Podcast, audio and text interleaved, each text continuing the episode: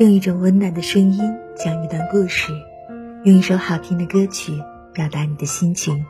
这里是嘟嘟的微光角落情感电台，晚上十点向您问好。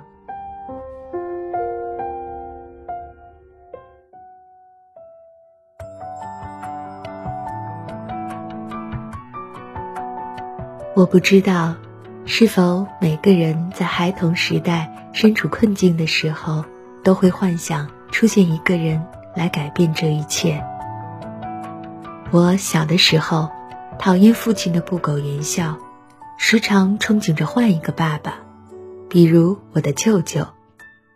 我固执地认为他有趣、幽默，能理解我的苦恼，期盼着他能把我带走。可是。心里却又太清楚，这是一件不可能的事情。所以，关于成长，其实是一个与命运初次交锋的过程。初次交锋，你学到，没有人可以改变他们的出生，只能接受。这个过程充满着悲伤，这种悲伤常常会被大人们忽略，直到那个神秘人的出现。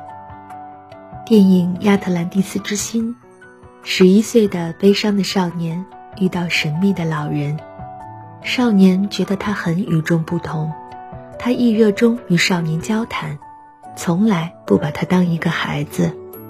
他告诉他，不要小看阅读的能力，千百年来，伟人带领我们走出黑暗。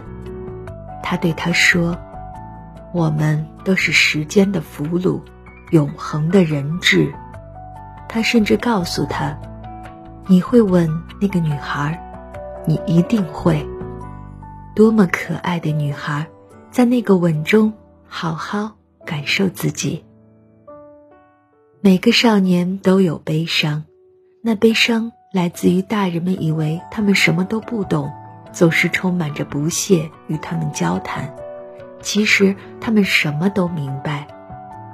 他们看得到悲伤，他们懂得什么是爱，他们懂得什么是心碎。每个少年都有悲伤，区别在于，有人把悲伤培养成一种阿 Q 精神，有人把悲伤转化成叛逆和愤怒，有人把自己埋在悲伤里，再也走不出来。幸运的话。要到很久之后，才有人渐渐开始懂得，如果遇到悲伤，放轻松，他会慢慢走开。这个少年是我们当中的幸运儿，神秘老人消失了，他们再也不曾见过。他望着他的背影，觉得年少时光也一并离他远去了。知道吗？在你年轻的时候。有许多这样美好的瞬间，你觉得自己生活在一个神奇的地方，以为亚特兰蒂斯一定存在。然后我们就长大了，于是我们的心碎了。亚特兰蒂斯，据传是由波塞冬的子孙掌管的史前古国，大陆文明的巅峰之国，却在一场灾难之后。举国沉入水底，我们的童年就如陷落的亚特兰蒂斯，曾经充满着无数神奇的故事，如今却再无从寻找。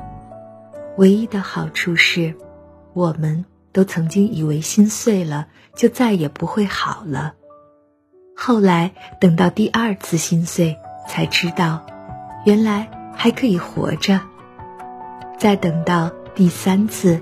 第四次，才知道，心碎是生命的必经，一如我们注定是时间永恒的人质。在你的人生中，总会有一个人教会你说：“我不会后悔认识你。”也总会有一个人教会你说：“没有什么东西可以永远不变。”但我知道。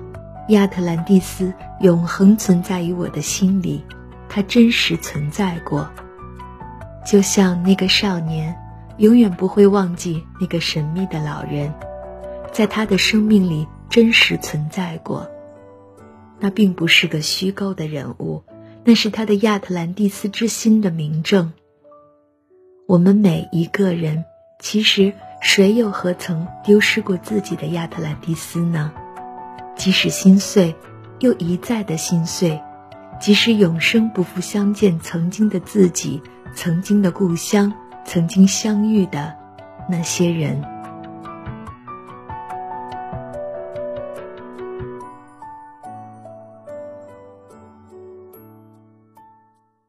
感谢您收听今天的夜听，我是嘟嘟。无论多晚，我都会在这里对你说晚安。